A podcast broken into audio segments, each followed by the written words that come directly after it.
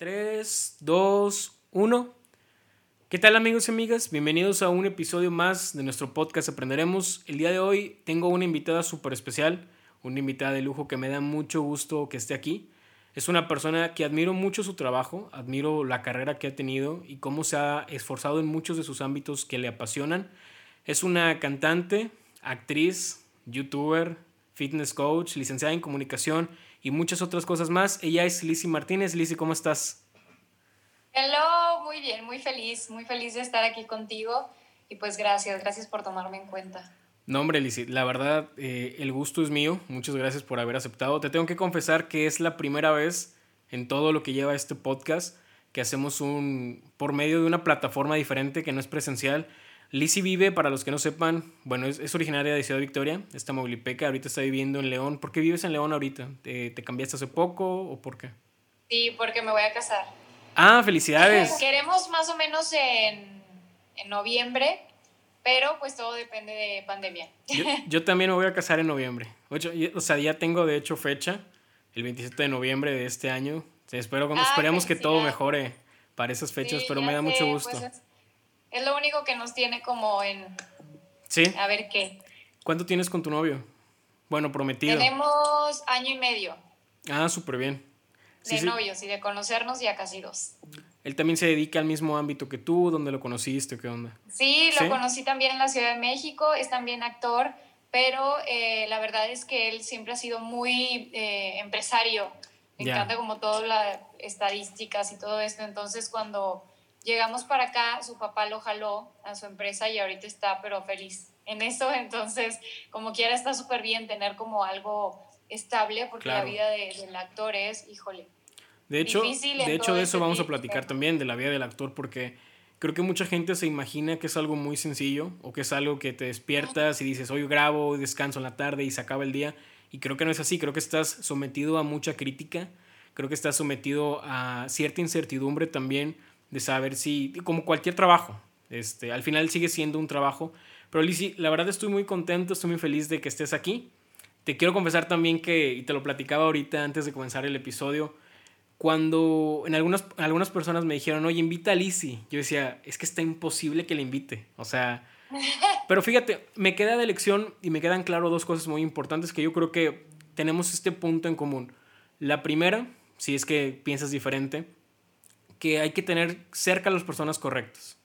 No sabes quién te puede ayudar, no sabes las relaciones que puedes formar. Y la segunda y más importante que esa, hay que trabajar todos los días. Hay una frase, me parece que de Pablo Picasso, que dice, la inspiración existe, pero te tiene que encontrar trabajando. Y creo que tú eres un claro ejemplo de que tienes que trabajar en todo lo que te apasiona. Lizzy, antes de comenzar, pues bien, bien esta plática, me gustaría que me platiques un poquito más de ti, platícame quién eres, cómo te defines. Yo conozco de ti, conozco tu carrera, pero quisiera saber tu versión. Pues mira, bueno, yo soy Lizzy Martínez. Eh, como dijiste tú, bien dijiste, soy un poco de todo. Sí. Eh, bueno, soy licenciada en comunicación, eh, soy actriz también estudiada, también tengo un diplomado en fitness coaching. Eso fue un gusto personal que se dio cuando, cuando me acerqué a esta vida sana y todo eso y dije, me gustaría estar preparada y me gustaría tener como eh, una seguridad de poder hablar sobre el tema. Eh, pero pues sí, soy cantante desde los 12 años también, bailarina, eh, hemos hecho modelos, de todo. Entonces, pues bueno, se puede decir en general que soy artista. Qué bueno. sí, y pues bueno, soy de Ciudad Victoria, Tamaulipas. a los 23 años me fui al CEA de Televisa y ahí empezó pues mi carrera también como actriz. Yo antes la verdad no tenía idea de lo que era ser actriz, yo solamente cantaba y pues bueno, había hecho uno que otro musical, pero pues no era ni tantito cercano a lo que realmente uno eh, aprende de la actuación. La actuación es un mundo que muchos desconocen y no tienen idea de lo difícil y lo diferente que es a lo, a lo que vemos.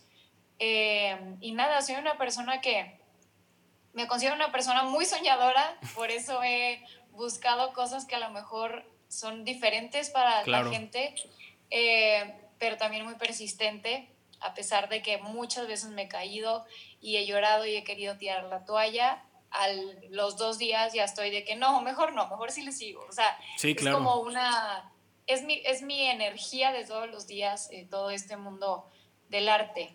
Y creo que esa parte, como muchos artistas, no la ve nadie, incluso de cualquier persona.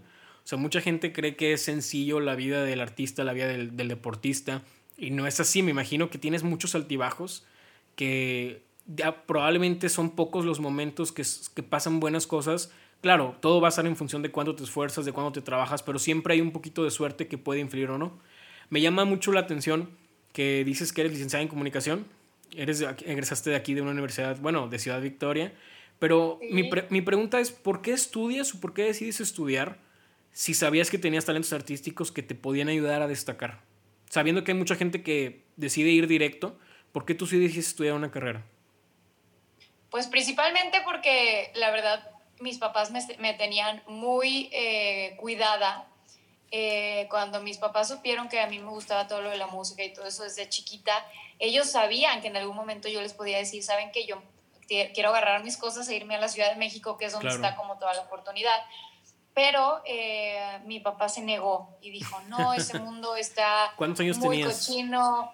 Y pues ya saben, ¿no? o sea, pues que te estoy hablando, cuando salí de la prepa fue que yo dije que yo quiero estudiar actuación, música, baile, algo de arte en la Ciudad de México y fue un no rotundo y no hay manera. O sea, me dijo mi papá, cuando tú termines tu carrera agarras tus chivas y haces lo que quieres, pero por el momento no.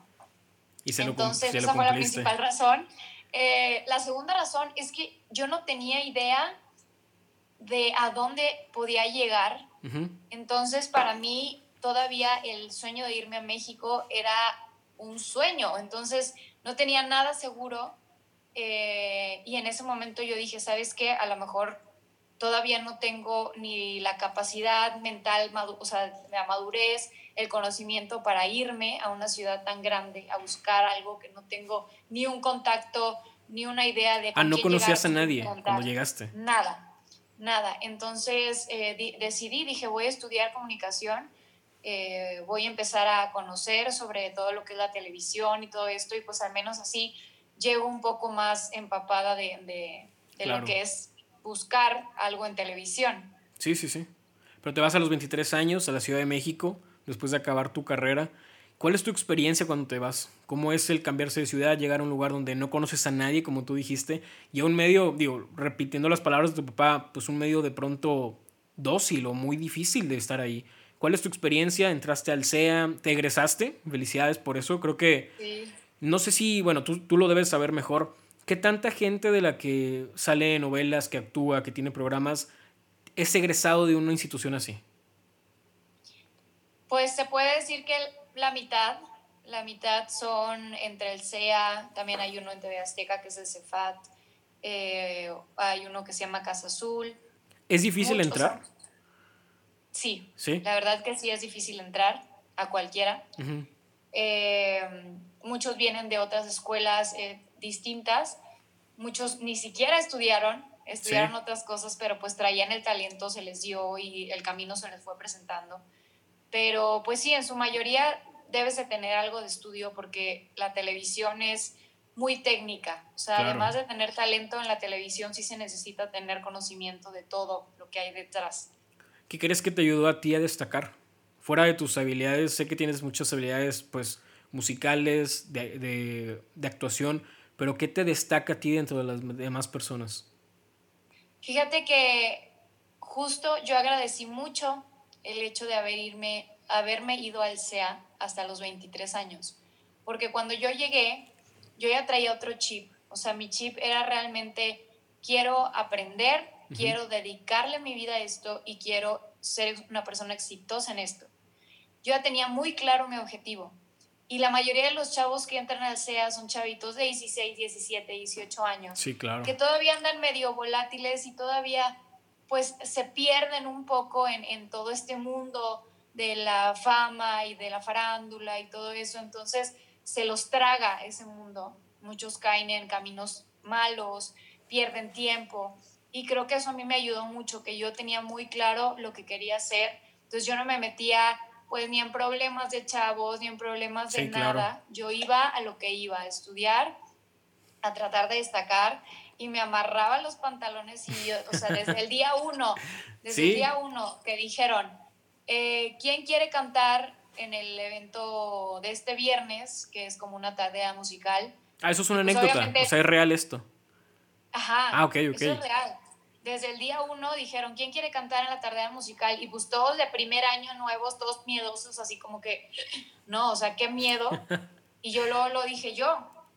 O sea, no lo pensé dos veces. Sí. Como que ese tipo de cosas que tienes, tienes que aprender a hacer, a hablar, a no quedarte callada, a luchar por lo que quieres, ahí te das cuenta de que si no lo haces, los tiburones te tragan. ¿Te consideras una persona disciplinada? O sea, ¿crees que también la disciplina ha sido, digo, ahorita me platicaste que llegas con cierta madurez al SEA, lo cual tiene mucho peso, pero la disciplina crees que es algo, me imagino que sí, por lo que traes ahorita tu proyecto de, de ser fitness coach, creo que sin disciplina ninguno de tus proyectos se pudo haber hecho, pero ¿qué tanto te cuesta a ti ser disciplinada? 100% para mí la disciplina ha sido un, pues algo muy, muy importante. Vengo desde de una familia en la que desde chiquita era muy disciplinada, o sea, era ir a la escuela con el uniforme perfecto, con eh, las tareas, con todo. O sea, desde chiquita me acostumbraron, te levantas a tal hora, desayunas, cenas a tal hora, todo como muy, muy, este, pues sí, como organizado, ¿no? Sí, sí, sí. Entonces, cuando llego yo al... Ah, y aparte, una vez que empiezo a cantar a los 12 años y canté en muchos eventos y todo, la verdad es que mi papá era muy exigente conmigo, muy duro. Él, eh, cuando yo ensayaba, él no me decía, jamás me dijo de que muy bien, vas bien, no. Mi papá era de que lo puedes hacer mejor o trae la garganta cansada, ¿no? Te dije que descansaras mejor, saliste.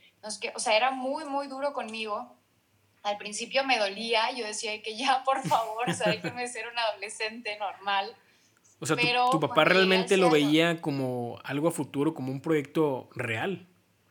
Pues yo creo que sí, o sea, a fin de cuentas, él quería que yo lo hiciera, que yo fuera la mejor, que yo hiciera lo mejor de mí.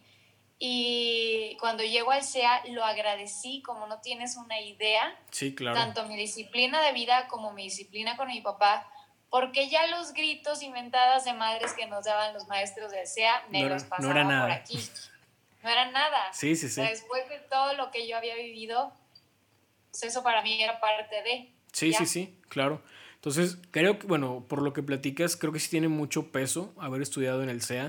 De hecho, bueno, una de las novelas que hiciste, la de Mañana será otro día, me parece que sale también Eduardo Bularach, que también es egresado del SEA, hasta donde yo sé es tu primer protagonismo como juvenil, ¿no? Me parece. Después tienes otros. ¿Cómo es la experiencia de trabajar una novela? Eh, ¿Qué se siente de niña a lo mejor haberlo visto en la tele y de repente saber que eres parte del elenco? ¿Cuál es esa experiencia para ti? Es, realmente es un sueño. Es, es como, no lo puedes creer, no lo puedes creer hasta que estás ahí. Estás ahí grabando, estás ahí viéndote en la televisión y, muchas veces yo me detuve a, recordar, ¿no? Y dije, sí. yo me acuerdo estar en mi cuarto en Victoria viendo la tele y decir, yo quiero salir ahí y yo quiero hacer eso. Y ni siquiera me imagino que estaba en tu mente, o sea, era algo que lo veías súper lejano. exacto, era algo imposible, súper lejano, era algo que no. Entonces, cuando llega ese momento, sobre todo en, en Mañana será otro día, que como dices tú fui protagonista, eh, pues obviamente no lo podía creer, o sea, mucho tiempo fue un shock y una vez que vi la telenovela, pues obviamente te agarras llorando y, y agradeces, ¿no? Agradeces a la vida, agradeces a todo por todo lo que has pasado y sobre todo la oportunidad de, de estar ahí. Sí, claro. ¿Y qué es lo que más te gusta del proceso? O sea, el proceso de grabar una novela, ver el resultado, ver el final, ¿qué es lo que más disfrutaste? En cualquiera, o sea, en cualquiera de las que estás o has estado. A mí me encanta grabar, o sea, me encanta el momento en el que me dicen, Lizzie, a set, eh, vamos con escena tal. ¿Graban todos los días? Lo disfruto mucho. Sí, casi todos los días. Bueno, en Mañana el otro día era todos los días sin parar. En Sin Miedo a la Verdad eran como cuatro días a la semana. Eh, sí, es, es, casi todos los días. Pero yo disfruto mucho eso. O sea, te juro que lo único que no disfruto es estar esperando horas en el camerino Sí, sí, sí. Es lo que, es lo que me desespera más. Pero en el momento que dicen Lizzie al set, es como, sí, o sea, ahí voy. Y, y es súper divertido, o sea, que te pongan el micrófono, que te pongan la escena, que te peinen, te maquillan, te arreglan, no sé qué, y 3, 2, 1. O sea, es como algo súper emocionante. A mí me encanta ese proceso. Oye, te quería preguntar una duda que tengo, muy personal. Cuando, cuando graban una novela, ¿es un proceso cronológico? O sea, ¿empiezan desde el capítulo 1 o se van por escenas? ¿O cómo es el grabar una novela? Sí, no, para nada, no es cronológico, ah, para nada. Tiene que ser, no, tiene que ser organizado dependiendo de la disponibilidad de los sets. Entonces, por ejemplo, si durante toda la serie eh, hay cinco escenas en la entrada de la casa, pero la entrada de la casa la tienen que separar nada más una semana porque les están cobrando un dineral. Sí, claro. Eh, se graban todas las escenas que son ahí. O sea, no importa si es del primer capítulo del 25. ¿Y quién, se encarga de este hacer toda esa, pues, esa estrategia, esa producción? Hay un equipo gigante. Te estoy hablando de que en cada producción son alrededor de 100 personas atrás. Entonces hay una persona que se encarga de continuidad, hay una persona que se encarga de utilería con continuidad, o sea, desde el hecho de que, ok, este día tú traías el arete volteado así, porque se te volteó por X o Y y traías el pelo aquí.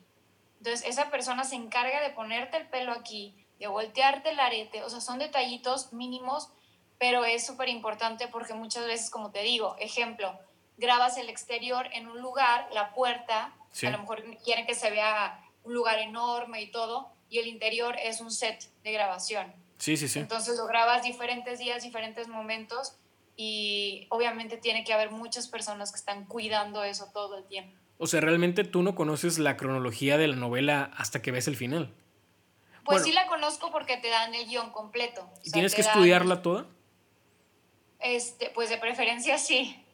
Muchas veces, obviamente, empiezas viendo como tus escenas para empezar con tu personaje, pero conforme va avanzando la novela, pues tú solito vas este, leyendo todo como para darte cuenta De, qué es lo que está sucediendo. Eh, pero sí, o sea, tienes el guion, por eso sabes qué está pasando, pero ellos te dicen, ¿sabes qué? Hoy grabamos escena fulanita del capítulo fulanito y así. Oye, ¿qué tan difícil es para ti ponerte en el mood? Por ejemplo, si te piden una escena triste, una escena muy enojada, ¿es complicado para ti? ¿Pasas un proceso antes o cómo te preparas para eso? Pues depende, a veces es muy complicado por el hecho de que eh, a lo mejor están a la carrera, necesitan acabar ya porque el tiempo del set se está acabando, o a lo mejor te estás tratando de concentrar y ya te mandaron a la de maquillaje, entonces tú concentrada y te están maquillando y te están peinando, te están poniendo el micrófono, entonces tú como que tratando de concentrarte. Sí, Pero hay ocasiones en las que no, hay, se acomodan las cosas y, y tienes de que 5 o 10 minutos antes de la escena para estar solo y empezar como a, a concentrarte un poco. Hay productores eh, bueno, más bien, hay directores que son muy, em, ¿cómo se dice? Te apoyan mucho con eso. Entonces hay directores que cuando saben que va a haber una escena fuerte de lo que sea, ellos bajan de cabina, van contigo, te empiezan a platicar y te empiezan a meter en la situación. Ellos solitos te van ayudando. Pero sí hay directores que les vale. Entonces, que a los pues, menos de cinco minutos ya tienes que estar. Sí, lo peor que te puede pasar y siempre lo hacen en la Rosa de Guadalupe, es que te dicen de que, a ver todos, 100 personas, ¿no? A ver todos, cállense, la actriz se está concentrando. Entonces todo el mundo se te queda viendo así como... ¿A qué hora? Y pues tú tienes una presión de todo el mundo esperando a ver a qué hora se te ocurre llorar. O sea, sí, sí, es lo peor que te pueden hacer. ¿Pero por qué? o sea, es por el tipo de novela. Pues no sé, o sea, también siento que ya hasta lo hacen como de broma, o sea, que cállense, se está concentrando, entonces es como, oiga, ya, no manchen, o sea. Sí, o sea, debe ser súper difícil. Sí, la verdad, sí. Lizzie, vi que estabas haciendo, no sé si ya lo acabaste o está en proceso, una serie en Netflix, que sé que no podemos platicar de eso, pero sí me gustaría saber qué opinas del cambio, pues, de los medios tradicionales de la televisión con, a una, una plataforma en streaming, que prácticamente, pues, hay que aceptar que es un cambio que va, va a suceder, y que está sucediendo, pero ¿cuál es tu opinión? ¿Crees que hay, se tiene que emigrar hacia allá? ¿Se tienen que preparar diferentes? ¿La tele tiene que cambiar o qué opinas tú? Mira, yo creo, bueno, a mí me encanta mucho todo lo la de las plataformas, Netflix, Amazon, todo eso me encanta. Creo que es una oportunidad grandísima y sobre todo porque se está abriendo muchísimo. Ahorita estaba eh, viendo, o sea, cómo ya hay de todas las nacionalidades, de todos los países, hay muchísimo que ver y eso está padrísimo. O sea, no nada más es Hollywood como lo fue muchos años. Sí, sí, sí. Ya hay de todo y hay oportunidad para mucha gente nueva y eso me encanta. Eh, la televisión, fíjate que por un momento, obviamente sí, sí pensé, dije, bueno, ellos tienen que evolucionar, pero siento yo que tienen que evolucionar con el público que ellos manejan, porque es un público muy distinto. El público que ve Netflix al público que ve, por ejemplo, Televisa. Entonces, por ejemplo, Televisa cayó, siento yo, en un error al querer hacer cosas parecidas a Netflix, cuando el público que ve Televisa no le gustó eso. Entonces tuvieron que volver a este, a este planeta de, de, las telenovelas tradicionales. Obviamente evolucionas en temas, en actuación, en, en producción, las imágenes ya se ven de muy, mucha mejor calidad. Claro pero siento yo que el tema, que es lo que le gusta a la gente que ve Televisa, o sea, uno si prende Televisa es porque quiere ver un novelón, una tragedia. a las nueve de la noche. Ajá, o una comedia en la noche, o un programa de cosas así. Pero entonces, pues si se, se, les cambias de repente, pues no. Pero ¿cuál crees que, se, ¿cuál crees que fue la diferencia? O sea, ¿qué tiene diferente una serie a una novela bajo tu experiencia? Mira, para comenzar, eh, hubo un momento que hicieron telenovelas que duraban cuatro semanas, como una serie. Ah, ok, ok. Y la gente como que no se terminaba de enamorar del personaje.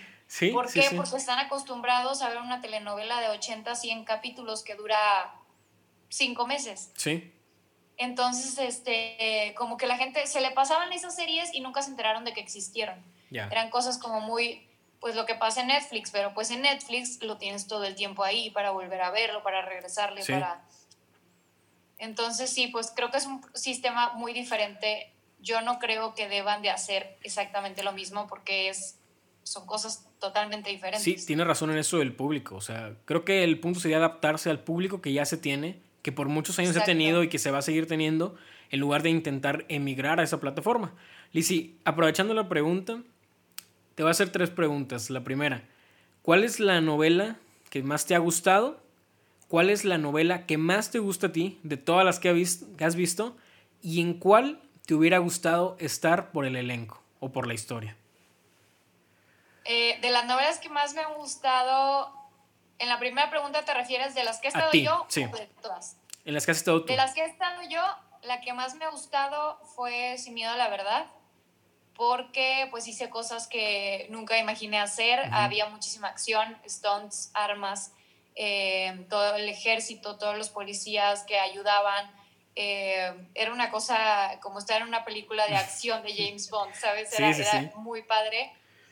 Había escenas en las que ni siquiera tenía uno que actuar, o sea, con el, puro, con el puro ruido de las armas, aunque eran de, de bala... ¿Cómo se le llama? ¿De plástico? No. Sí, o sea, era una, era una bala, pues obviamente de, utilería, pero suena horrible. Entonces, sí, sí, sí. El, estar ahí en la escena y en el, en el mood, ni siquiera tenía que actuar uno, o sea, realmente te asustabas y era, pues era padrísimo, era una acción padrísima, este, correr y salir y los atentados y eso. Esa es la que más me ha gustado. Luego la segunda pregunta, que es de cuál me ha gustado de todas, las que he visto. Las que has visto.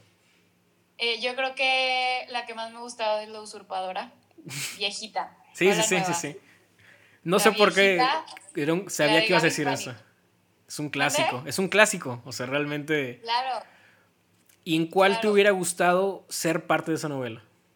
¿O pues es la misma? En la, en la Usurpadora, a lo mejor la nueva. Sí, sí, sí, sí, hubiera sido, hubiera sido una muy buena experiencia, una, una muy buena anécdota haber estado en esa novela, sea cual sea la versión, la vieja o la nueva o sea, tiene un renombre impresionante esa novela. O sea, si yo que no veo muchas novelas o las veía a lo mejor cuando estaba con mi mamá, cuando estaba con mi abuela, saber el nombre de esas novelas, pues es ya, habla de algo, o sea, habla de algo importante. Claro. Lizzie, dejando y ahora dejando un poquito el tema de, de, tu faceta como actriz, de toda la actuación, sé que empiezas a cantar a los 12 años, a los 14 me parece que escribes la canción de Ahora quién es feliz, canción que sale en La Rosa de Guadalupe, también hablando de La Rosa de Guadalupe, ¿Qué te motivó? ¿Qué te gusta de la música? ¿Cómo te defines tú en la música?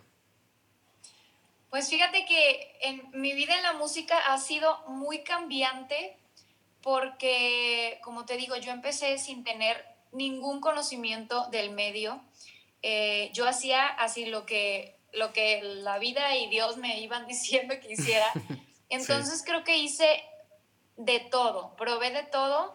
Al principio tengo canciones desde baladas, pop, pop rock, bachatas, tengo electrónica, tengo de todo, porque yo quería probar y quería saber en dónde me identificaba más, qué es lo que me gustaba más y sobre todo, en mi música se nota cómo fui evolucionando yo como, persona. Ajá, sí, claro, sí, sí, totalmente. Hay canciones en las que 100% soy una adolescente rebelde eh, y luego más adelante ya soy una adolescente enamorada, un poco más estable y luego este momento de coquetería. O sea, siento que es como una evolución de mi personalidad 100%. Tu, tu última canción... Ah, bueno, disculpa, disculpa, síguesele.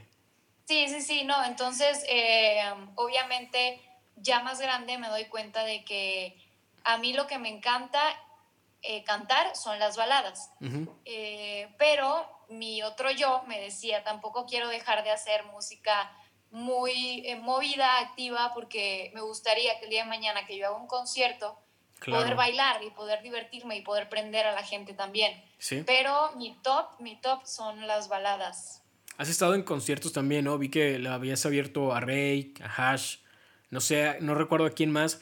Pero toda esta música, de hecho la última que tienes me parece que es la de Después de ti, que es, pues básicamente en el video, no sé si así es lo que reflejas tú o lo que sentiste, es una, pues un apoyo o empoderamiento a la mujer, a la violencia, porque la verdad en México creo que es súper, súper fuerte, pero de toda esa música, las canciones, la de Tú te vas y Tu chiquita que salió en Telehit, por cierto, también, y ha salido en muchas otras plataformas, ¿cuál es tu preferida? Ay, yo creo que mi canción preferida es Ahora quién es feliz. Por el Por todo lo que significa para mí. Ajá. Porque yo era una niña cuando la saqué y porque después de tantos años es la canción que más vistas tiene en YouTube por haber salido en La Rosa de Guadalupe. Sí, sí, sí, porque, Ajá, porque a fin de cuentas, por esa canción hice mi primer Rosa de Guadalupe, porque fue la primera que hice. Está en, versión acústica, buscaban, Ajá, porque buscaban una chava que cantara. Mm. Y cuando yo llegué y me presenté con el productor de La Rosa de Guadalupe, le dije, yo canto y tengo esta canción. Me dijo, perfecto, es esa. Entonces creo que para mí esa canción me abrió una oportunidad padrísima y pues yo ni me imaginaba, ¿no? Que desde que le escribí a mis 14 años y que yo no sé por qué estaba pensando a esa edad tanta cosa complicada en el amor. Sí, sí, sí, de hecho sí es lo que más me llama la atención, que le escribiste a los 14 años y que tiene un peso muy simbólico para ti hoy. Creo que a muchas, muchas veces nos pasa ese tipo de cosas. Por ejemplo, yo recuerdo específicamente, digo, yo juego tenis y si en algún momento me preguntan cuál es tu torneo favorito de los que has jugado, no fueron los que gané. Realmente fue el primero, porque fue el que dio paso a muchas otras cosas, a quitarme el nervio, a quitarme el miedo y que le dio proceso a lo que soy hoy. Lizzy, una, una de las cosas que me llama la atención, que me gustaría saber de ti es cómo es tu proceso para escribir. ¿Cómo te inspiras? ¿Qué haces para externalizar y después musicalizar lo que quieres pues externar de alguna manera con tu música? Pues mira, es más que ponerme yo a escribir, creo que son, o sea, como lucecitas que se me prenden de la nada. O sea, puedo estar yo en la fila del banco y se me ocurrió una babosada y dije de que, ay, suena bien. La verdad es que siempre se me ocurre con todo y melodía. Ok. Entonces, lo que hago es de que agarro mi celular, grabo eso y a lo mejor en otro ratito que tengo, como que le sigo y le sigo y le sigo. Entonces te has de imaginar las miles, los miles de pedacitos que tengo así de estrofitas que de repente se me ocurren, incluso soñando. Me he despertado y he dicho que, claro, ajá, de que me despierto y me levanto de la cama y lo escribo y lo grabo porque se me ocurrió en el sueño. Sí, Entonces no es como que sea un proceso así de que yo me siento y hago eso, no o sea, es como, como se vaya dando y obviamente ya al momento de que yo la quiera grabar, pues sí le doy como sus últimos toques ya un poquito más eh, como técnicamente, por decir así. Y obviamente busco a, músicos que, que, entiendan lo que les estoy cantando, ¿no? Yo les canto simplemente sobre un beat. Sí. Eh, y ellos empiezan a seguirme con su guitarra, con el piano, y ya, de ahí empieza. ¿Tocas algún instrumento tú? Fíjate que muy básico, empecé a tocar el, el ukelele eh, y el piano, pero muy básico. O sea, sí me ayudo a escribir, pero, por ejemplo, o sea, yo no me considero que podría tocarlo, por ejemplo, en vivo, porque sí necesito como todavía muchísimo más acompañamiento. Y sí, claro.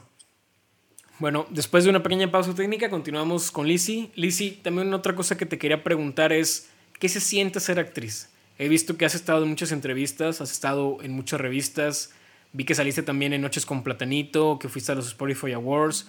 ¿Qué se siente o cuál es tu, qué es lo que más te gusta a ti de la faceta de que hoy es Lizzie? Ay, yo creo que el conocer el tener tantas experiencias diferentes, o sea, como dices tú, de repente eh, hay un evento, de repente en las mismas grabaciones nos, llevan a locaciones increíbles.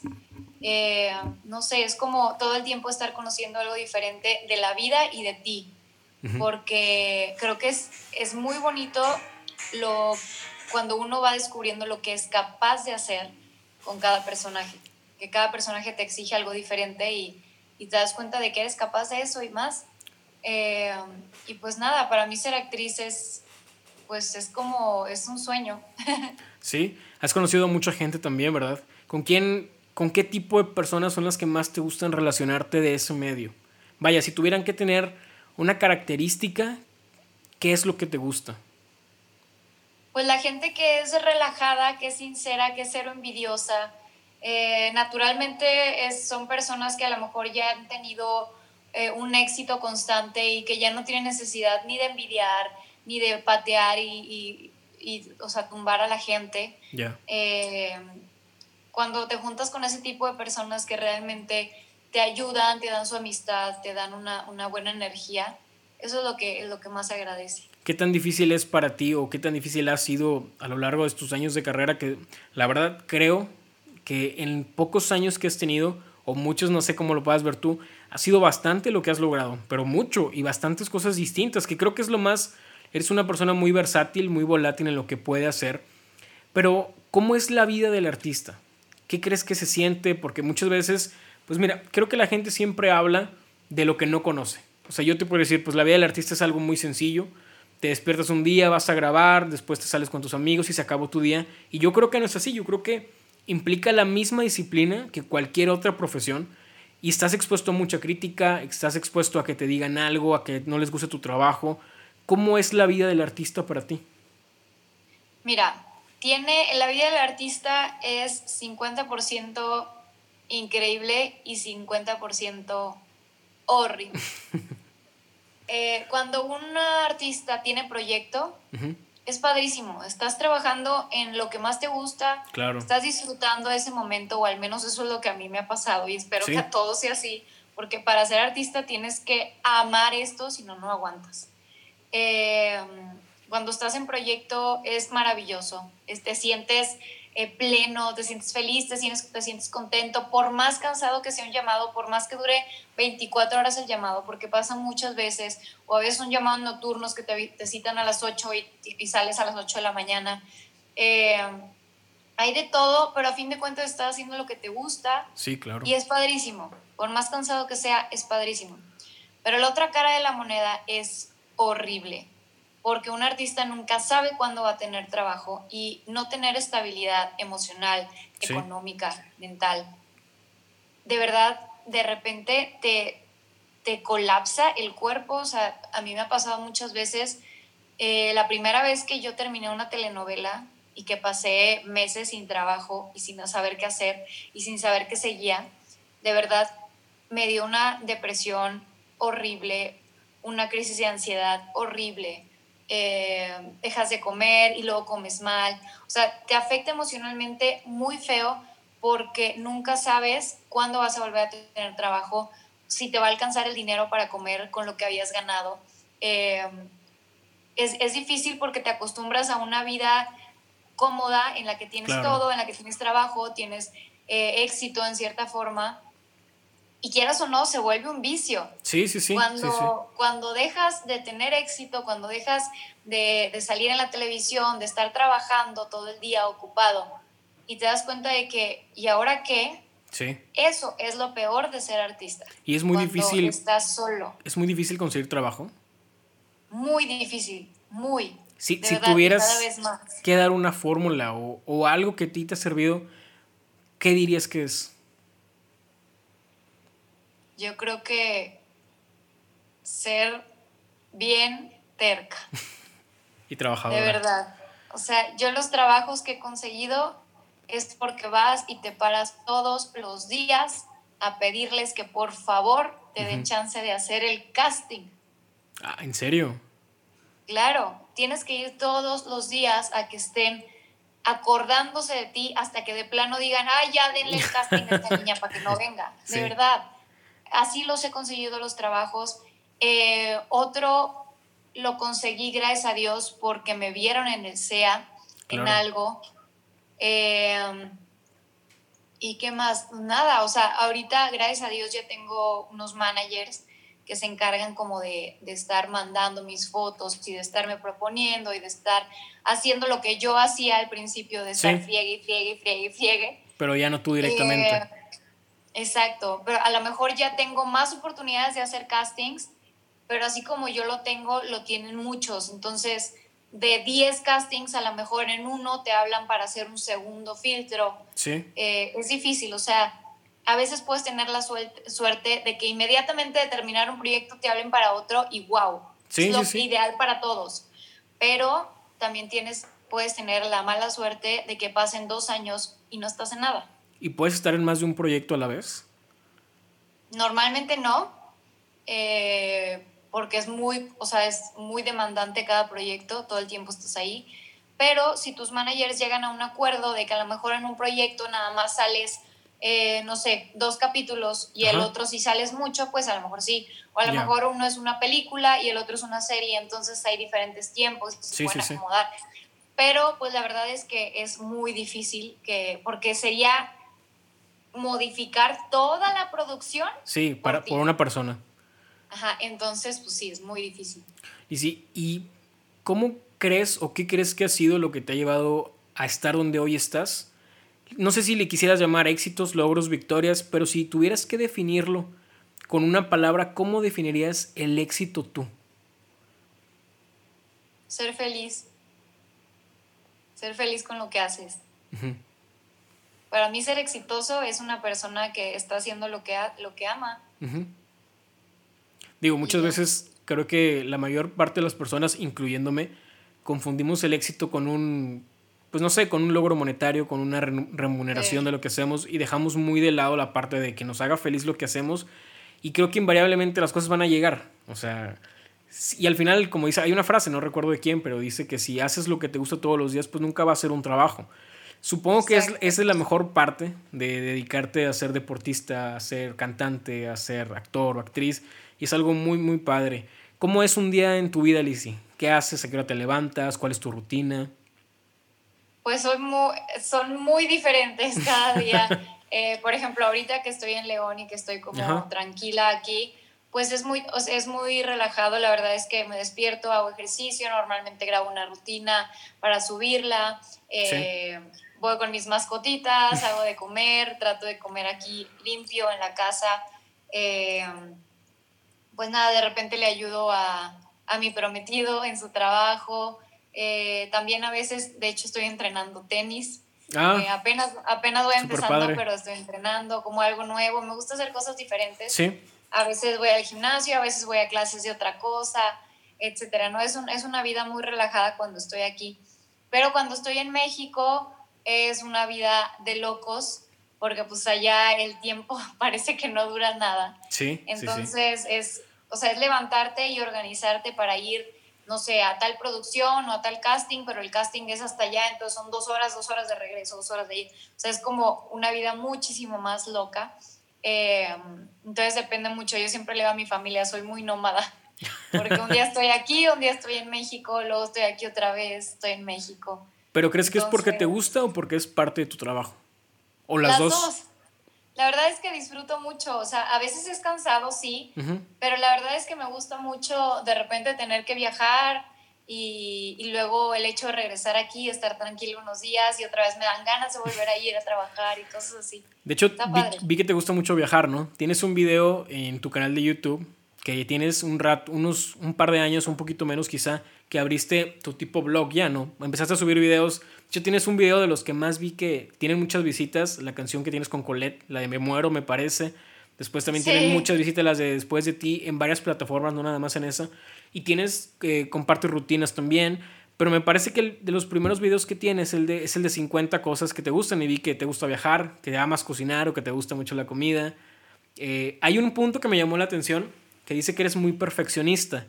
¿Cómo le haces, siendo que eres muy perfeccionista, para decir, bueno, escribí una canción o hice este papel? Me gustó, pero yo sé que no es perfecto. ¿Cómo le haces para luchar contra eso que al final es una mentalidad que tienes tú? O sea, para decir, hasta aquí se queda y se lanza. Pues mira, más que nada es hasta donde el tiempo me dé. O sea, perfeccionarla hasta donde el tiempo me dé eh, y lanzarla. Y pues bueno, también tengo, estoy muy consciente de que siempre vamos a querer modificarle algo más, algo más, algo más, o mejorarle algo más, algo más, algo más. Sí. Eh, y va a ser imposible, ¿no? Pero pues mientras, como te digo, con el tiempo que tengas, de lo mejor que puedas de ti, eso para mí es, es o sea, es perfecto ya para, para que quede. Ya, ¿y actualmente en qué proyectos estás? ¿Qué te gusta hacer? Fuera de la actuación, de la cantada, ¿qué más te gusta a ti? ¿Qué define a Lizzie como persona? Fíjate que yo disfruto muchísimo ahorita eh, estar compartiendo cosas en las redes sociales. De verdad, sí me encanta generar contenido, me encanta grabar videos, me encanta todo eso. Y de verdad es que desde hace un tiempo que dije, ¿sabes qué? Pues si me gusta tanto ya lo voy a hacer como algo un poco más en serio y, voy a empezar a, pues a, generar también, eh, si se puede, dinero, si no, pues como colaboraciones, todo este tipo de cosas. Y ya llevo unos dos mesecitos así y la verdad es que está funcionando muy bien, no pensé que, que fuera a funcionar. Entonces creo que ahorita estoy muy metida en eso, o sea, realmente le dedico tiempo de mi vida a eso, eh, me levanto y digo de que, ok, de aquí a esta hora, a esta hora voy a generar contenido, lo voy a subir, voy a, me pongo a editar. Pues, ah, tú haces todo. Tú, grabas, tú editas, tú haces todo. Todo, todo, todo, todo. Que es lo bueno de que soy licenciada en comunicación.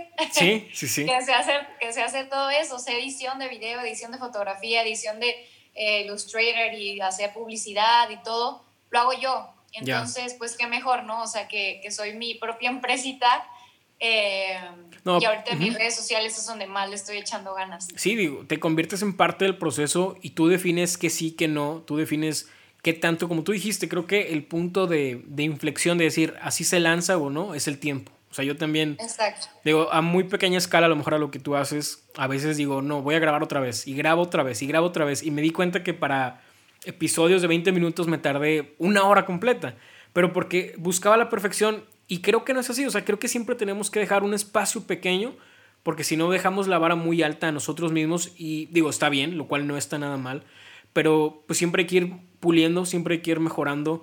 Y creo que si intentamos, y me imagino que a ti te pasa, si tú ves tus primeras canciones, si ves las primeras veces que actuaste, hoy te das cuenta que hay un cambio enorme en ti, totalmente, y creo que siempre pasa, y ah, incluso no sé si te pase, a mí me da pena escuchar los episodios que ya grabé, porque digo, sí, digo, ¿cómo dije eso? O porque no se me ocurrió algo mejor. Pero creo que es un proceso normal y creo que va a pasar. Claro. Y, por ejemplo, eso que dices ahorita, que haces tus videos, que los editas, ahorita traes mucho el tema de lo del fitness coach, ¿no? Platícame un poquito más, ¿qué, qué te gustaría hacer? ¿Qué estás haciendo de eso?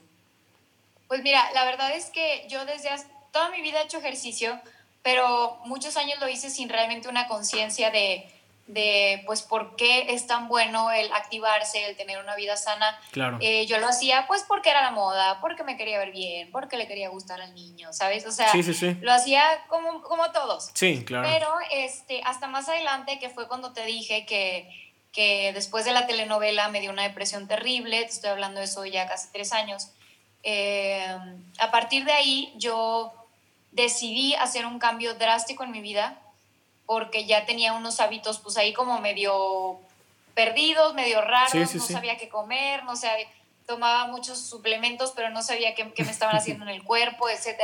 Entonces decidí hacer un cambio radical y empecé a leer muchísimo, muchísimo, me empecé a hacer casi que adicta a leer sobre el tema. Eh, me eché todos los libros, luego dije, ¿sabes qué? Lo quiero estudiar. Hice mi certificado de fitness coaching en, en, en México eh, terminé el certificado y dije, ¿sabes qué? Quiero compartir todo esto con la gente porque estoy consciente de que muchas personas no, eh, pues no saben exactamente qué es lo que están haciendo, qué es lo que deben de hacer dependiendo de su situación. Y a fin de cuentas, siento yo que tengo una responsabilidad social al ser, al ser pues figura pública. Sí, sí, aunque a lo mejor no soy Angelique Boyer, ¿verdad? Pero a fin de cuentas tengo pues mis seguidores que sé que puedo ayudar, que puedo apoyar. Y también muchos me mandaban mensajes de que, hoy es que me pasó esto, ¿qué hago? Hoy es que estoy bien gordita, hoy es que no, puedo, este, no puedo engordar. Hoy, entonces, yo al principio pues no sabía muy bien qué contestarles y, y luego dije, no, pues si tengo la posibilidad de llegar a la gente, lo voy a hacer y lo voy a hacer bien. Entonces empecé este canal de YouTube eh, durante, que será hace dos años, empecé a subir videos de cómo, pues de cosas básicas, ¿no? De cómo empezar una vida fit, eh, de entrenamientos, de muchos tips, de cómo, de cómo ser fit si sales de viaje, eh, todo este tipo de cosas. Súper difícil eso. Sí, exacto, de cómo no romper a lo mejor, o más bien de que, que ya no es tanto el hecho de llevar una dieta, sino de aprender a comer bien y de que no nada más es algo físico, o sea, es algo que, que, es por salud, ¿no? No, y, creo que también te hace sentir muy bien, o sea, lejos de Dios, lamentablemente estamos muy acostumbrados a que nuestra apariencia nos define cómo nos sintamos o nos define la seguridad que tenemos. Y al final pues es una amalgama de hacer ambas cosas, o sea, tener la seguridad pero también cuidarte y lo que tú dices por salud, o sea, sobre todo eso de sentirte bien y estar bien contigo mismo. Exactamente, sí, cuando uno está bien por dentro, estás bien por fuera, entonces hay que empezar desde adentro y hay que empezar desde el por qué te sientes así, ¿no? Que eso es algo que yo siempre, a veces me quejo un poco de, de los doctores porque muchas veces llegas y te dicen de que, bueno, tómate esta pastilla y se te va a quitar. Pero pues a mí me gustaría más que si me dijeran de que, ok, te está pasando esto porque seguro hiciste esto y esto, o sea, como el por qué de las cosas. Entonces, pues trato, ¿no? De dar como este, todo este conocimiento a la gente. Y pues bueno, hasta la fecha, eh, ahorita estoy subiendo un poquito más a Instagram, que es donde me estoy, ubica eh, me estoy especificando ahorita en crecer más mi Instagram. Eh, pero igual, de repente subo a YouTube, de repente a Instagram, entonces ahí estoy. Está pesado, ¿no? O sea, tener que distribuirte en varias redes, a pesar de que puedes subir o no el mismo contenido, estar al pendiente de cuál estás cuidando más, cuál está creciendo más, a veces quieres apoyar más a una que a otra y sabes que pues tienen que ser ambas. Si es un proceso complicado, digo, al final es un trabajo extra que estás haciendo. No sé si es remunerado o no hasta el día de hoy, pero esperemos que el día de mañana sí lo sea. Lizzy, ya casi para terminar, eh, ¿cómo te defines tú en tres palabras? Me defino como emocional, soñadora y persistente. Sí, muy buenas tres palabras. De hecho, tocando el punto que dijiste ahorita, que empezaste lo de tus videos, lo de una vida más saludable, porque estabas en un punto de tu vida, me imagino, como muy complicado. Y bien dicen, o sea, la única manera de, cuando estás, cuando estás abajo, la única manera o el único lugar que tienes es ver hacia arriba. Y creo que lo tomaste muy bien y creo que es una enseñanza que le deja pues, a la gente que nos está viendo, que nos está escuchando, de que cuando estás abajo ya nada más tienes una opción. O sea, tienes que ir para arriba y es la mejor oportunidad que tienes de brillar porque es el punto más oscuro o puede ser de los más oscuros de tu vida. Me, me da mucho gusto, de verdad, haber platicado contigo. Me gustaría saber, ya casi para irnos, qué proyectos tienes a futuro, en qué estás, qué estás haciendo ahorita, qué viene para Alicia en este año o en los próximos años, aparte de casarse. sí, pues mira, sí, justamente ahorita estoy bastante enfocada como en mi vida un poco más privada la verdad es que tengo una emoción muy grande por todo el hecho de organizar boda y como todo eso me tiene como muy, muy ocupada en eso. Sí, sí. Eh, este, obviamente no dejo a un lado, yo como te digo, sigo trabajando con mis managers y haciendo castings y todo. Y si sale algo, pues bueno, las cosas, yo siempre confío en que las cosas se acomodan de la mejor manera. Eh, y pues esperemos que venga algún buen proyecto, pero por lo pronto yo aquí te digo, estoy en, en mis redes sociales, en mi boda y en mi música. ¿Cómo, te pueden encontrar, Lizzy? ¿En redes sociales, en Facebook, YouTube, Instagram? En todos lados estoy como Lizzy Martínez Oficial. Ok, para, ya la escucharon, para que vayan, la sigan.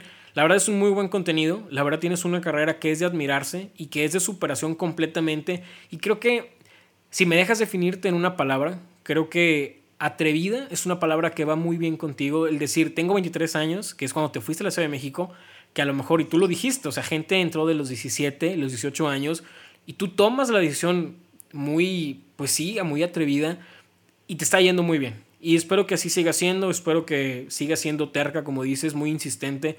Bueno, más bien persistente, porque insistir creo que de pronto se pasa, creo que persistir y perseverar en la voluntad que tenemos es lo que te puede llevar y que nos va a llevar a todos y a los que nos están escuchando a un mejor lugar. O sea, simplemente y trabajar todos los días. Creo que dejas un gran ejemplo de que hay que estar todos los días picando piedra, como se dice muy coloquialmente.